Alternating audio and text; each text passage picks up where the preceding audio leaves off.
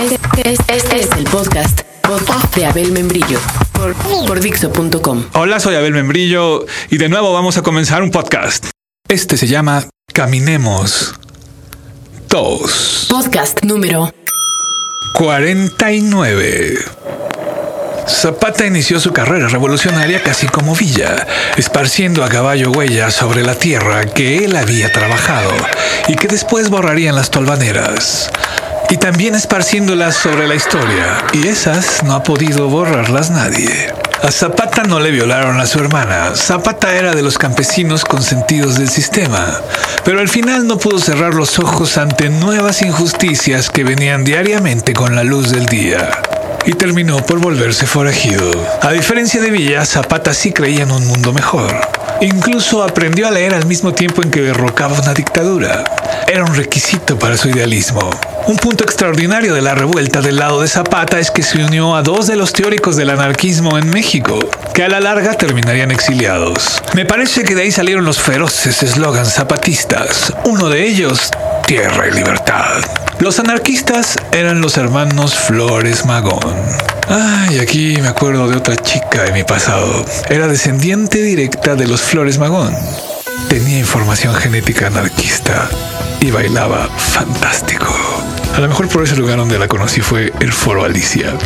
Y era Parecía que a las formas curvilíneas les encantaba manifestarse en cada movimiento de su cuerpo. Una noche cantamos canciones de Flans hasta el amanecer. Y a la otra semana se fue del país. No he vuelto a saber de ella. Si alguien la conoce, díganle que he perfeccionado mi interpretación de 20 millas.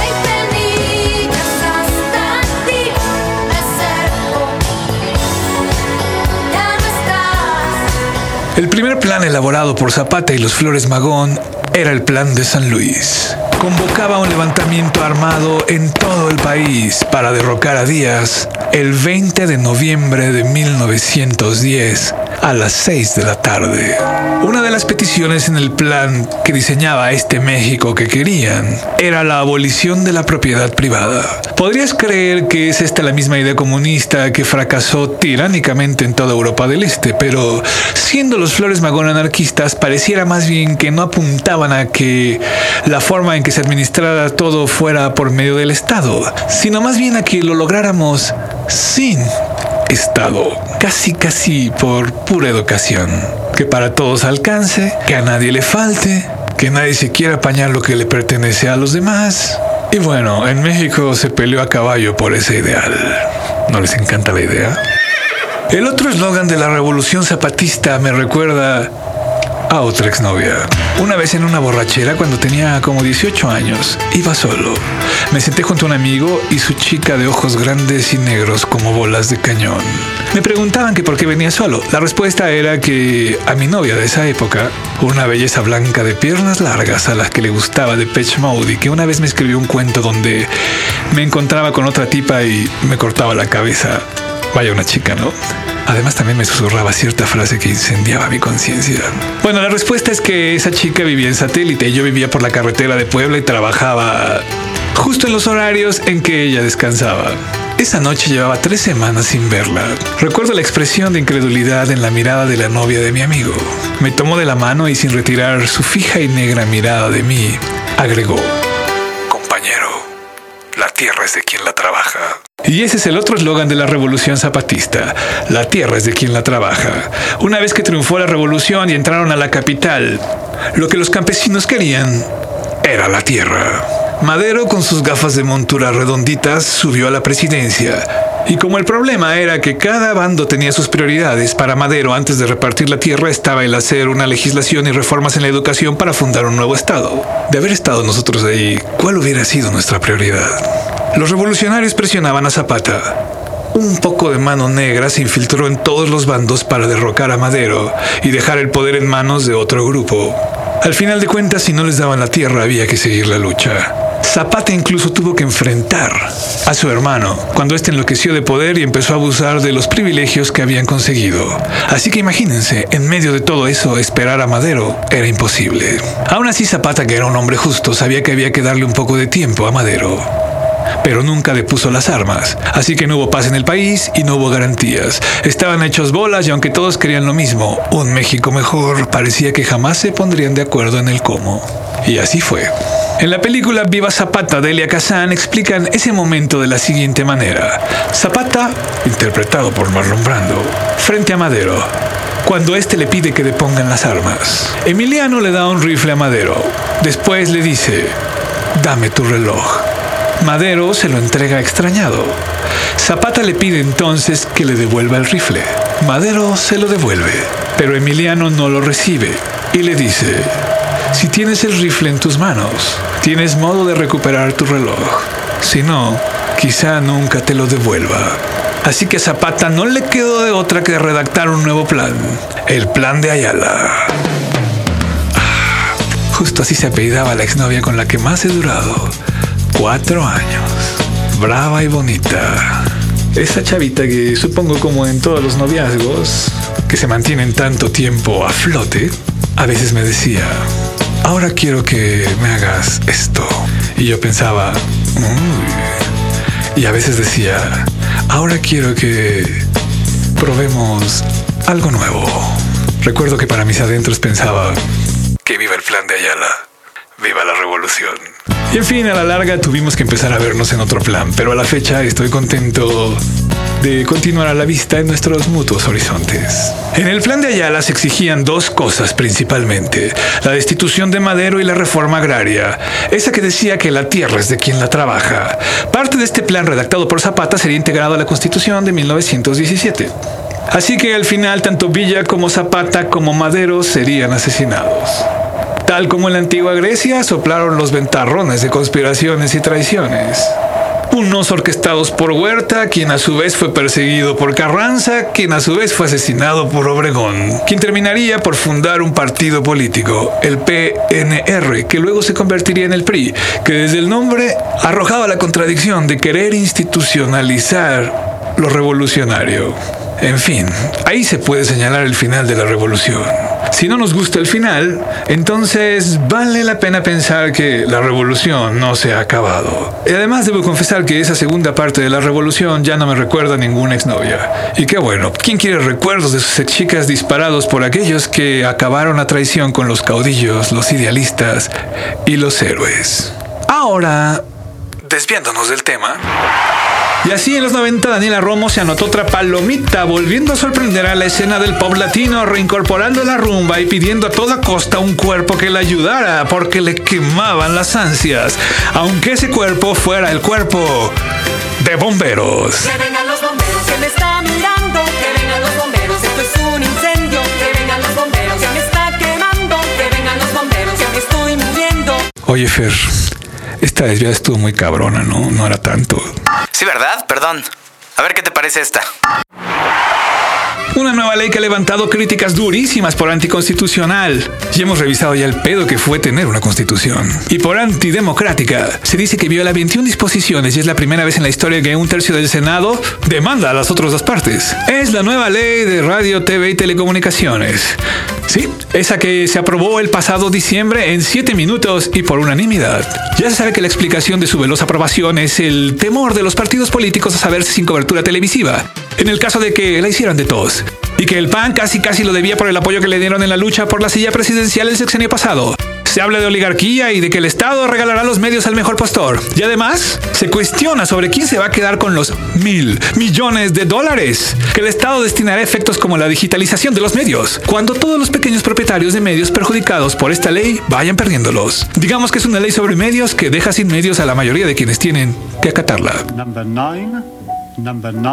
El caso es que, digamos que si nos ponemos un poco abstractos, si se hablaba en circunstancias no tan distintas en este país de que la tierra es de quien la trabaja, ¿no podríamos hablar también de que el aire es de quien lo trabaja? Lo veo de esta manera. No sé cuántos de quienes nos escuchen, de quienes nos brinden el favor de su atención, sean trabajadores de los medios de comunicación, de los que salimos al aire, al aire. Pero sí sé que todos somos audiencia. Una muestra de que, y escuchen lo que les digo, tanto como comunicadores, tanto como audiencia. Necesitamos otro tipo de medios. Es que tantos nos metimos a Dixo. Y aquí estamos haciendo un medio nuevo, uno que en los demás espacios ya no se podía. Y de pronto, Dixo crece y hay más comunicadores y hay más audiencia. Aquí, trabajando en esta misma cabina en la que yo estoy ahora. Y así, cuando les digo que si no cabría también decir que el aire es de quien lo trabaja, no me refiero a que nos levantemos en armas y vayamos por el canal 40, no. Eso ya se vio qué tipo de gente lo hace. Más bien digo que bueno, si todos somos audiencia, realmente todos trabajemos en buscar un medio que nos guste, que nos satisfaga. Si una de las máximas audiencias en la historia de la televisión mexicana en el siglo XX fue el juego de la final de la Copa Confederaciones México-Brasil, donde el tricolor ganó su primer título de la FIFA, y estábamos hablando de unos 50 millones de personas, la máxima, quiere decir que un 10% de eso, 5 millones de personas, es una audiencia muy respetable. ¿Que no habemos 5 millones de personas que queremos ver u oír algo más? Como lo veo, la gran ventaja que surge hoy es que existe un nuevo medio y está en la Internet. En los días de la Revolución Mexicana nunca surgió nueva tierra. Pero de haber surgido, creo que muchos de quienes la trabajaban se hubieran ido hacia ella, hacia algo nuevo, lejos de todo. En México hay... ¿Cuántos, Fer? Alrededor de 19 millones de usuarios de Internet en México nada más. Chavo siempre me impresiona porque sabe todas las estadísticas. El caso es que llegar a 5 millones no lo veo nada complicado, la verdad. ¿Qué va a pasar cuando haya 5 millones de personas habituales en un medio de Internet? Aunque ya no estemos al aire, sino en la red, se podría afirmar que se volvería verdad eso de que el aire es de quien lo trabaja. Creo que surgió un nuevo medio en el momento exacto. ¿Se acuerdan del podcast de Juega Bonito? Podcast número 36. En un libro llamado The New Rulers of the World, en el que el panorama descrito por John Pilger es que a la larga en vez de países habrá marcas, bueno, en ese libro se cuenta que el desenlace de las denuncias que vienen en el libro de monólogo sobre la explotación de trabajadores de la Nike en Tailandia es el siguiente. La gente por internet, los que tenían el poder adquisitivo, hicieron un boicot a Nike. Y la Nike tuvo que acceder a cambiar, a cambiar sus políticas laborales. Eso además de hablar de que hay una nueva fuerza de acción civil, habla de que aquí, en estos nuevos medios, podemos ganar lo que la ley pretende quitarnos. Si continuamos creciendo como audiencia en la red, la neta yo sí me imagino de esta manera en que nos vamos encontrando, que podríamos demostrar como audiencia y también como comunicadores que se necesitan medios masivos de otra forma.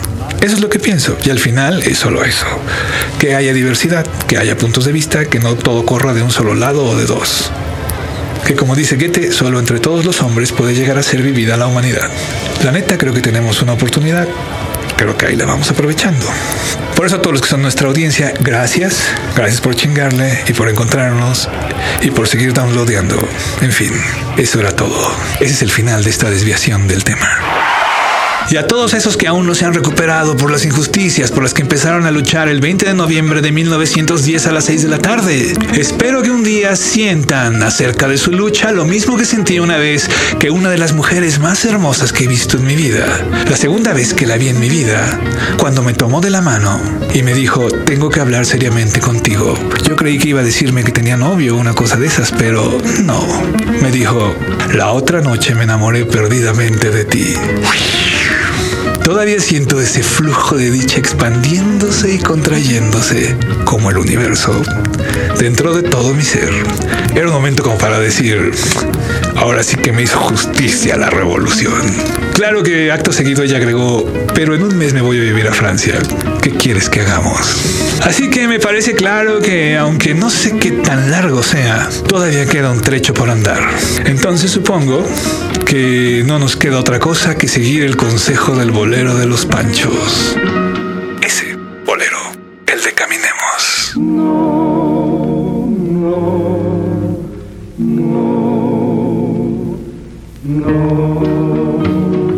Debo pensar que te amé.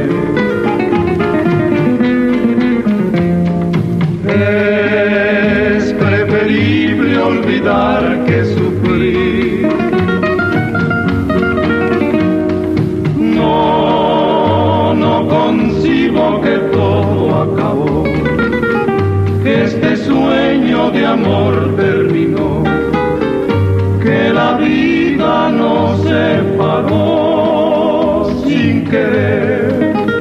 Caminemos, tal vez nos veremos. Después. Soy Abel Membrillo y recuerden que lo que mata no es la bala, es el agujero. Acabas de escuchar el podcast de...